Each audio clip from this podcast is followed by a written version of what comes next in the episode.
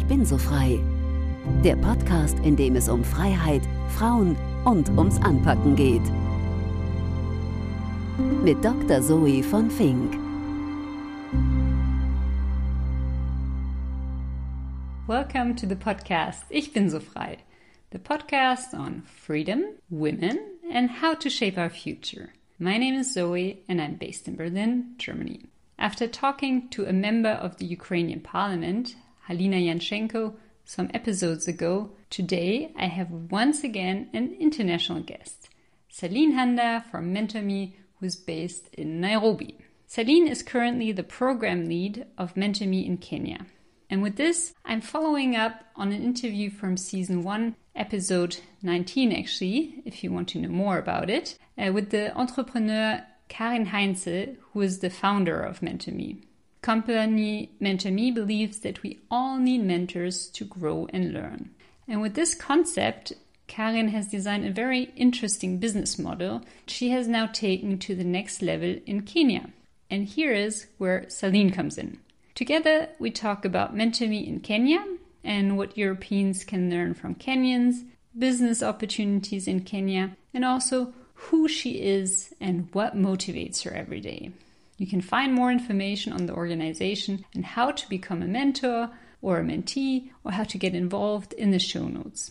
So, if you're interested in a new perspective on development and growth in Africa, you're going to enjoy this.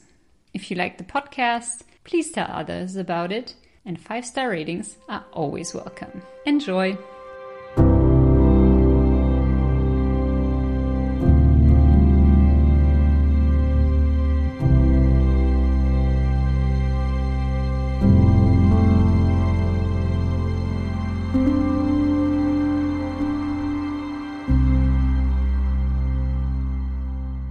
Good morning, Celine. Good to have you here.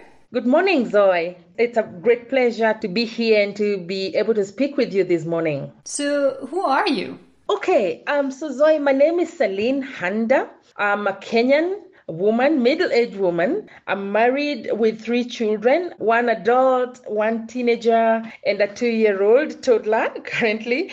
By profession, I'm a researcher. You know, I have a lot of experience in market and social research, monitoring and evaluation, documentation, project management. That's my space. That's my area of work. I'm a practicing Christian and a social entrepreneur as well. I'm born and schooled in Kenya, but my work experience uh, Pan Africa and part of Southeast Asia. So this is who I am, a proud Kenyan, living and working in Kenya currently. And what motivates you? Hmm, my motivation comes from a lot of areas, I must say. But if I were to summarize what my areas of uh, motivation, I would say perhaps three things. You know, continuous improvement usually inspires me a lot.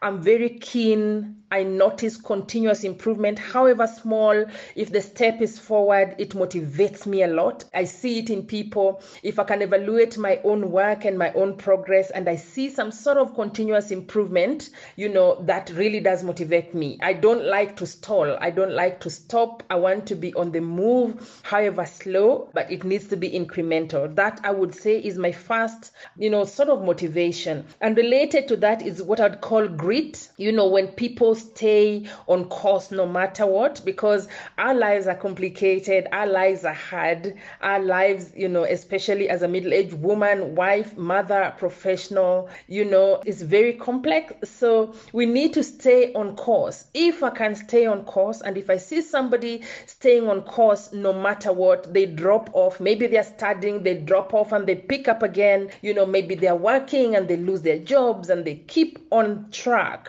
it motivates me a lot. I guess it's related to my first motivation, which is continuous improvement. And the third thing that I would call a summary of what motivates me is about small beginnings, but with big dreams. I would say if people or if I can conceptualize where I want to go without necessarily knowing the full path, but knowing where to start and starting small, believing in the dream and moving forward and monitoring as I go and celebrating small wins for me that is very very motivational so that is how I would you know summarize what motivates me you know continuous improvement grit and small beginnings with big dreams Sounds great.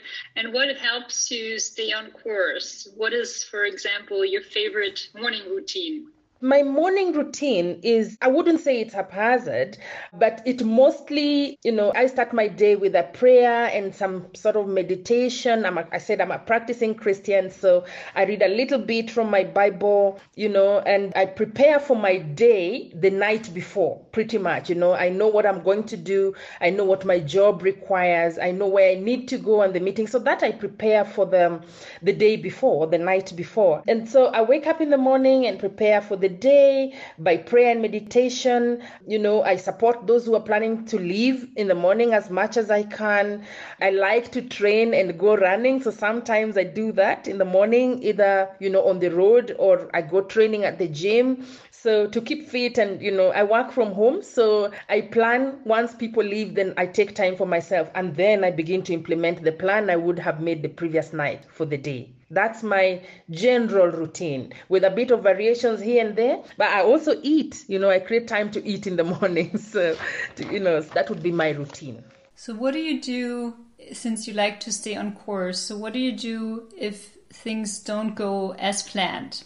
Wow, and things a lot of times things do not go as planned and that's life you know? So i guess because it happens a lot my attitude is about getting back on course. Remember, I talked about grit staying on.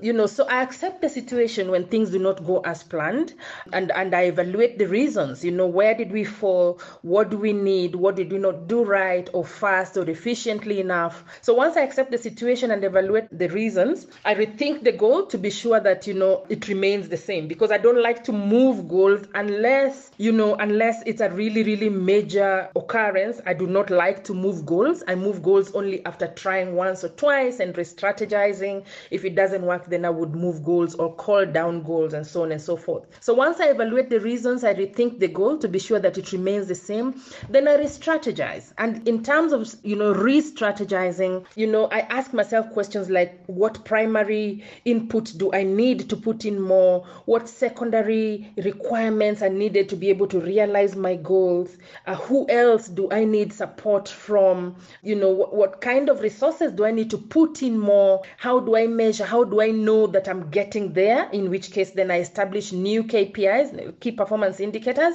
And you know just to be sure that i'm on course and and to know that I'm getting there. And then I monitor progress going forward. You know, I really like to monitor progress and to work backwards and say if I need to move four steps today and I only move three, what does that mean for me tomorrow? It means that I need to move five steps so that I keep to my key performance indicators. So that's what I do. I reevaluate, I re-strategize, I re, you know, re-energize, set new KPIs and monitor my progress.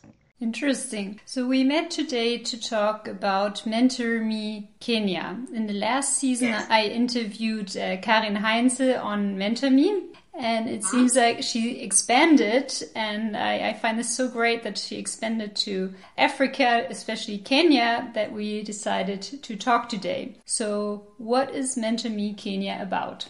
Okay, I'm glad you have spoken with Karin because the vision remains the same, you know. So, if you know about Mentor Me, you know, founded in Germany in 2005 by Karin, who you have spoken with, it's done very well in Germany, has, you know, acquired big corporate partners. But then, if you know Karin, you know that her worldview is broad. So, you know, she thought about Africa and who else in the world needs mentoring, who else in the world needs training, how else can the rest of the world gain from this this thing that she had established so firmly in Germany. And then, you know, the question of Africa came in. And in Africa, indeed, we need a lot of mentorship, we need a lot of training, we need a lot of networking, particularly in Kenya. And as we go along, I probably will be able to, you know, exemplify that. And so, you know, to come to Kenya, Karin needed money. And so she fundraised, and thankfully, we got support from the German International Corporation, you know, through the GIZ. And we are now having a pilot project in Kenya that lasts one year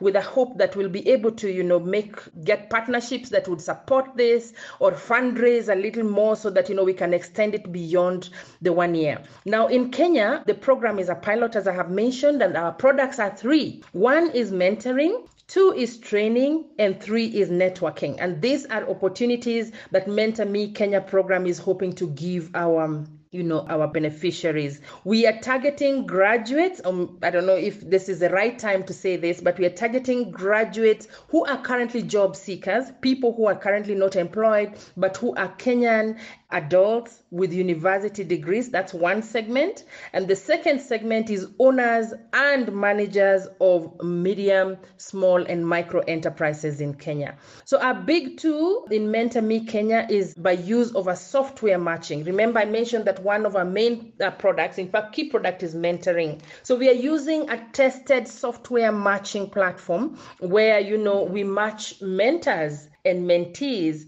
And our mentors are both Kenyan and Germans. And our mentees, as I have mentioned, are Kenyans.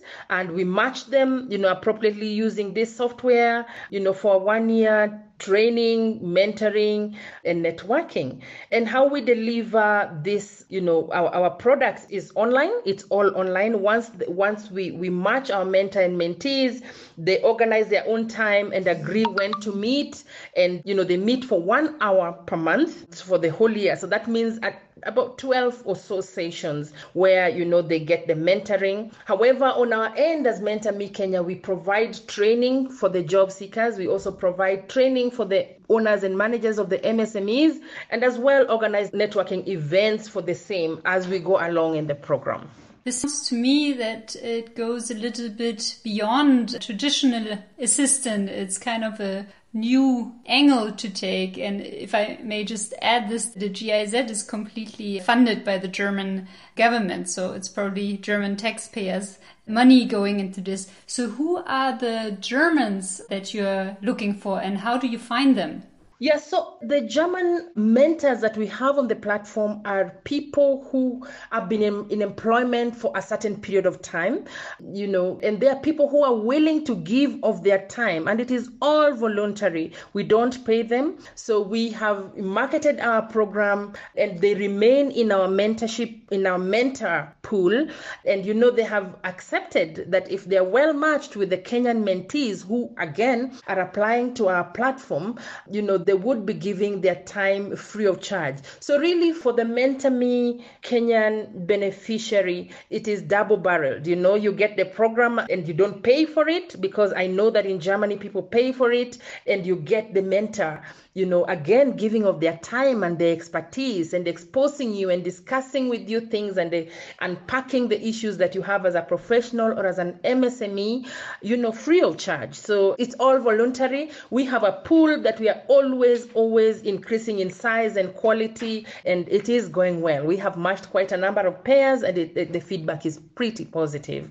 And uh, just for me to understand this, so is the goal to help people grow on the ground, or is the goal also to assist maybe to help Kenyans find a job in Germany? No, actually, the goal, the goal of Mentor Me Kenya is to improve the work situation for Kenyans in Kenya. We don't have any avenue or any objective of immigration or to get Kenyans out of Kenya.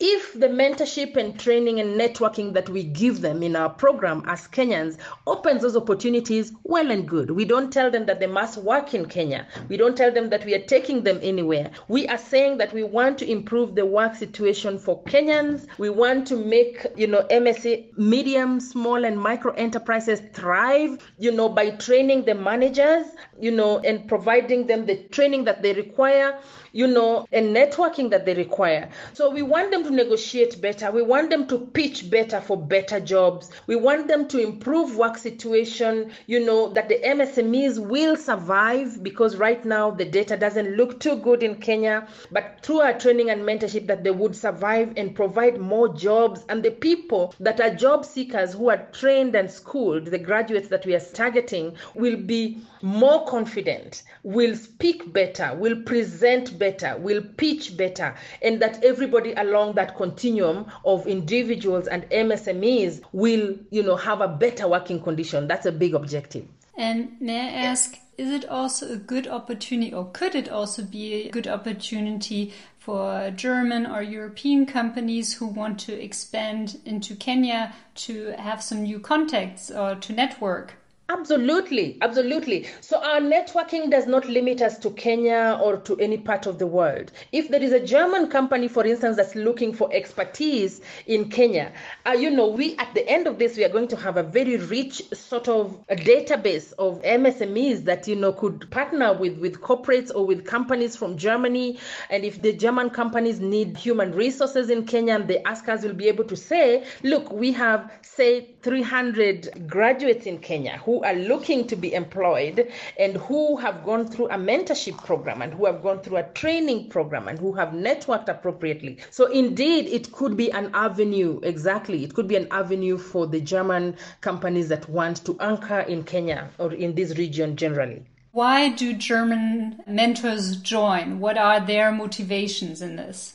Oh, their motivation, I think, I know that there are people in this world that want to give of their time and their knowledge for the betterment of others. There are people who are humane in nature and they know that there are people who are in need of what they have or what they have acquired over time. And they say, I light another candle, it does not make mine dimmer. So they're making the world a better place by giving of their time and knowledge in this entire process, you know. The other thing is that I believe that they would would like to learn uh, different people through you know cross-cultural exchange.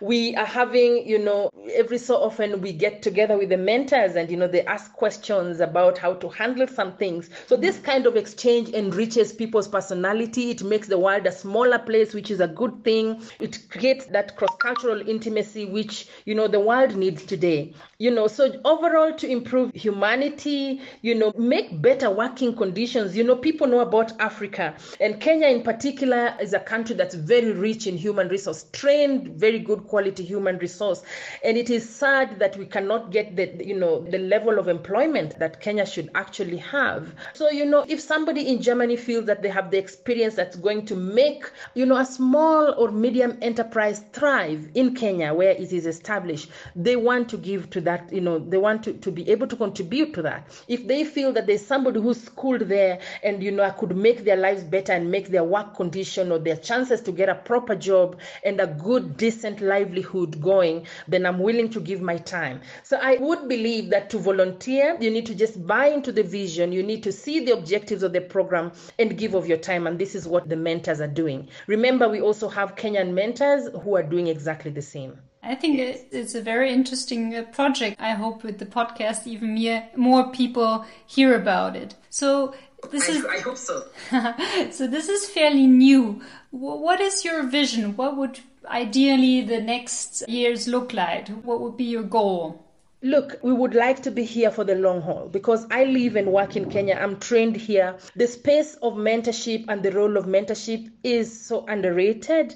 A lot of people get mentorship along their professional, you know, career and growth. A lot of MSMEs are getting mentorship. They don't necessarily call it mentorship. Why? Because it is unstructured, because it is not timed, you know, because it is not mainstreamed. So we are hoping that by the, you know, after a few years of operation in Kenya, that we would have mainstreamed mentorship training and networking as an avenue to being professionally stable and for survival of, you know, medium, small, and micro enterprises. So for me as an individual, as the, as a program lead here, I'd like to be able to leave four years later, for instance, say that we have mainstreamed mentoring, training, and networking into the process so that people say, yes, I have an education, I have a university degree, now I go for my mentorship now I go for networking because I know that I need it to be able to get where I am going. You know, to be able to do that, we need to fundraise. We need to fundraise if we can get, you know, development partners,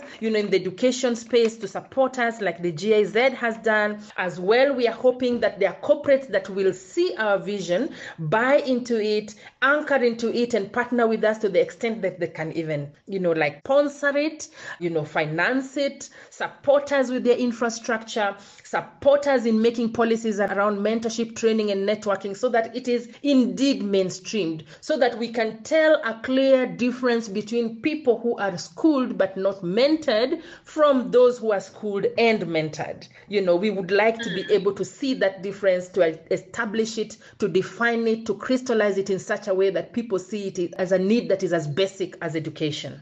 Yeah. And what I liked in the interview with Karin last year is that she was so open about her business model because I believe that being a social entrepreneur doesn't mean that you're not allowed to make any money because everyone has to make a living. So, what is your business model and how do you actually make money?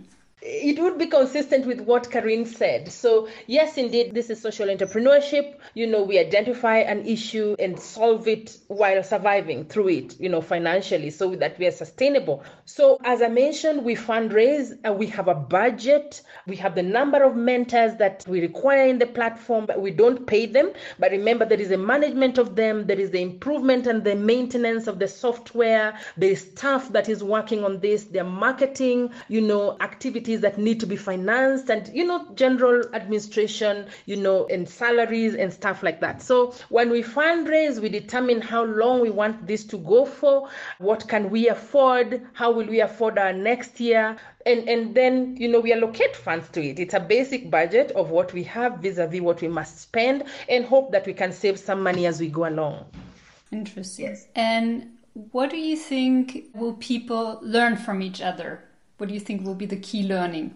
I hope that the key learning would be that classroom education is very important, but it needs to be supported by the realities of the workplace, that it needs to be supported by the realities of the medium, you know, micro enterprise development, especially in Africa, and that there is wealth in supporting your classroom education with the actual goings on in the workplace. And that, you know, there are things and soft skills that you will not get in a classroom, and that mentorship will give give you the soft landing so that you're not hitting a hitting a hard surface when you get employed or when you start a small enterprise and that it will give you a cushion because you would have learned from somebody who has walked the path. You would have learned from real examples that you have, would have had somebody hold your hand along the way as you go so that as a fresh graduate when you go into the workplace you're not starting from scratch. You are starting from a mentored scratch. That would be what i'm that would be you know my goal. Yeah i mean just thinking back about my studies that would have been nice to have someone to guide me along the way Absolutely. I can understand. A lot of people don't get it. Some people get it and then they realize, oh, was that mentorship you were taking me through? You know, so we are structuring it so that, you know, it is something that you can actually tick the boxes as you go along and get real life experience, real work experience, real business experience. Uh, people need it. And sometimes they don't realize they need it until they see somebody who's got it. We are hoping that we are going to plant people in the workplace who have been mentored alongside their classroom education, and that will be an example, you know, a seed that will go a long way. And when they're asked, you know, where did you learn this? You are new in the marketplace. They will say, it's because I partnered with Mentor Me Kenya. That sounds good. And how is the business in, in Kenya? I know it's a big question, but for example, German companies, where do you see the most opportunities? Okay, so the job situation in Kenya, I would can improve a lot. Let me give you a little bit of a background, a very short background. Kenya is the regional hub for a lot of multinationals, you know. So you will get East and Central Africa multinational having their hub in Kenya. And that has taken a number of, you know, employees trained in Kenya and abroad, but who live in Kenya. There are a lot of regional, you know, jobs that are in Kenya, some held by Kenyans, others held by expatriates. On the other hand, the human resource quality in Kenya is high. For Africa, we range very high. You know, people are well schooled in Kenya. And so what has happened is that the job market is extremely competitive. You know, so there are a lot of people who are educated, but the job they can go into are few. And so what has ended up happening is that you know there has been this very good ground, this very fertile ground for the development of the you know medium, small, and micro enterprises, and it has almost organically you know risen because people who are smart and have a little money in their pocket are looking for ways to survive. So they start a business that they hope they can run to feed you know to fulfill a need. Entrepreneurship is in the blood of Kenyans. We are extremely an innovative lot, you know, and very resilient but unfortunately, because for a long time we did not get the institutional support that we required, you know, the data that we have right now is that only 30% of my, you know, medium, small, and micro enterprises survive in the first three years. That means out of 10, we drop seven, you know. This has been the case because, you know, the policy around MSME development and support has not been too consistent in this country, you know, and when it seemed to be getting mainstreamed, it's a lot of times it ended at the policy level. The implementation was tedious, you know, and a lot of entrepreneurship entrepreneurs get frustrated along the way. The requirement for so many licenses to do business has almost killed some of them. This is how we end up with only 30% surviving in the first three years. So, you know, I'm thinking that there's an opportunity here because I said we are re- resilient and we are innovative and we are entrepreneurial. And so if there is there are German companies, for instance, that I'm look are looking for businesses that they can scale, you know, where there is a good structure, where a business has been formally, you know, formally registered, you know, with the right authorities, a business that is having their books in order, a business that has a vision, mission, and objectives in order, and that are biting in bit and staying on course no matter what. And if the German companies can identify such, you know, MSMEs and see that their business is scalable and a lot of them are scalable into the country into the region that is east africa and central. Then there is big opportunity here for you know this scalability. And i think that by the time we are done with this because we are hoping that the msme mentorship will incorporate aspects of you know registration of keeping books right if we can have this ground then i believe that the german you know corporations or partners could be looking at a really good opportunity for scaling businesses here and beyond.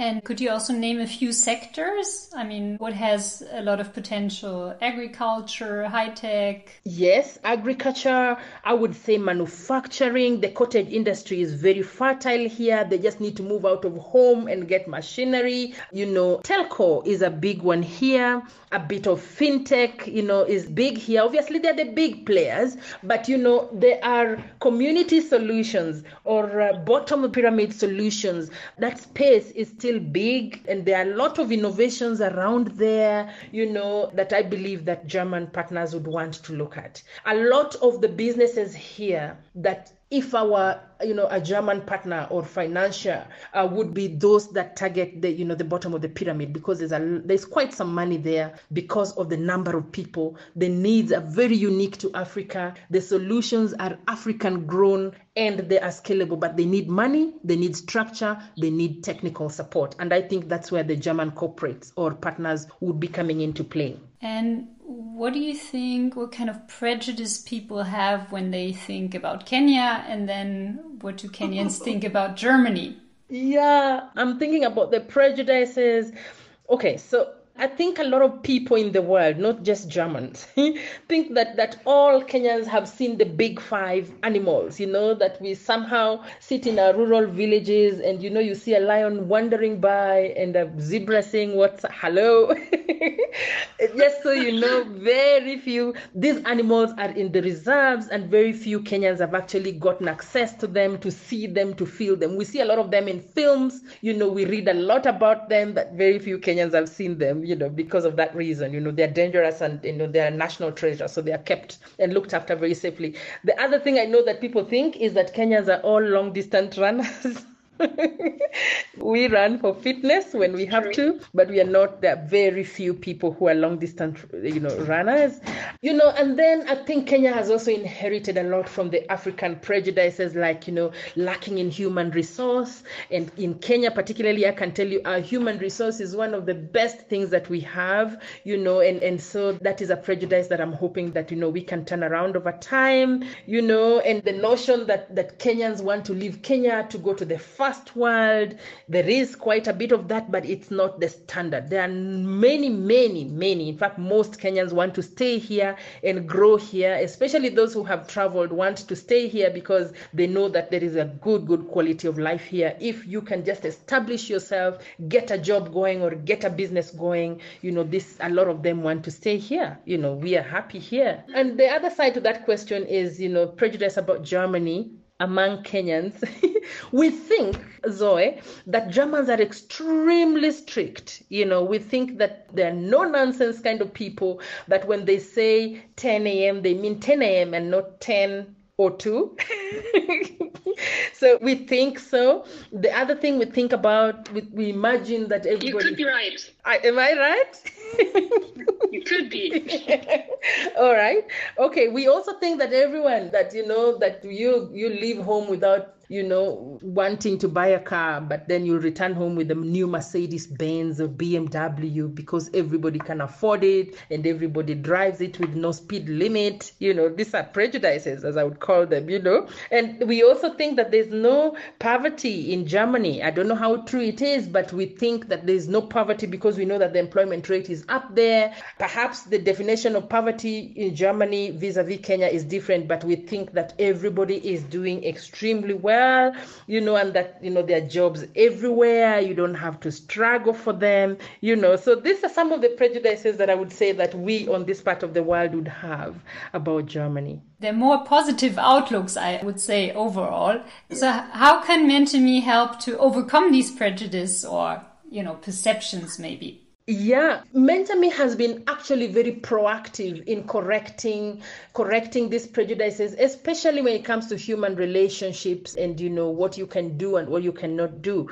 We have actually organized a training, what we are calling a cross-cultural training, where we would be talking to you know bringing our mentors and mentees who are Kenyan together with our mentors who are Germans, and we'll be telling them some ways of life of Kenyans and that of Germany, you know, and and vice vice versa. What happens in Kenya when I say hello and not look at you straight in the face, for instance, as a Kenyan, it doesn't mean that I'm rude. It means I'm respecting you because of our traditional upbringing. You do not face somebody, your elder or somebody you respect directly, you know, rather, you know, you look a little bit away, your body faces them, but your face not right into their eyes because that is considered rudeness or too you know, in the face. so we are actually proactive enough and we want to bring this together. And we are taking this to the professional level as well, not just social. So, for instance, you know, uh, Germans are learning how Kenyans write their resume, for instance. And, you know, they are telling us what they do and we are borrowing from each other. We have actually put together a very proactive training that will bring them together, ask people to ask questions, and we put it sort of in the middle, not in the middle, like in the first quarter of our program, because we want them to experience each other a little bit so that when they come to the training, cross cultural training, that we will be, they'll be asking questions sometimes from experience, sometimes from prejudices, sometimes from what they have gone through in their first one or two, you know, mentorship sessions. So we are big on, you know, intercultural exchange and learning from each other, all towards a positive goal of, you know, expanding networks networks because your mind needs to be networked before you actually meet the people to network with. And we are hoping that this is going to be to the benefit of both our mentors and mentees. Oh, thank you. That is a very nice uh, final sentence. Thank you very much for your time. I learned a lot and will spread the word and hope that even more people will join Mentor.me Kenya. Thank you so much, Zoe, for having me. Yes, indeed, please spread the word. We are planting great seeds. We are hoping for support. We are hoping that everybody will rally around us and that will make mentoring, training, and networking a mainstream theme in the betterment of the work situation in Kenya and beyond. Thank you. Thank you so much. Have a good day. Bye bye. Thanks.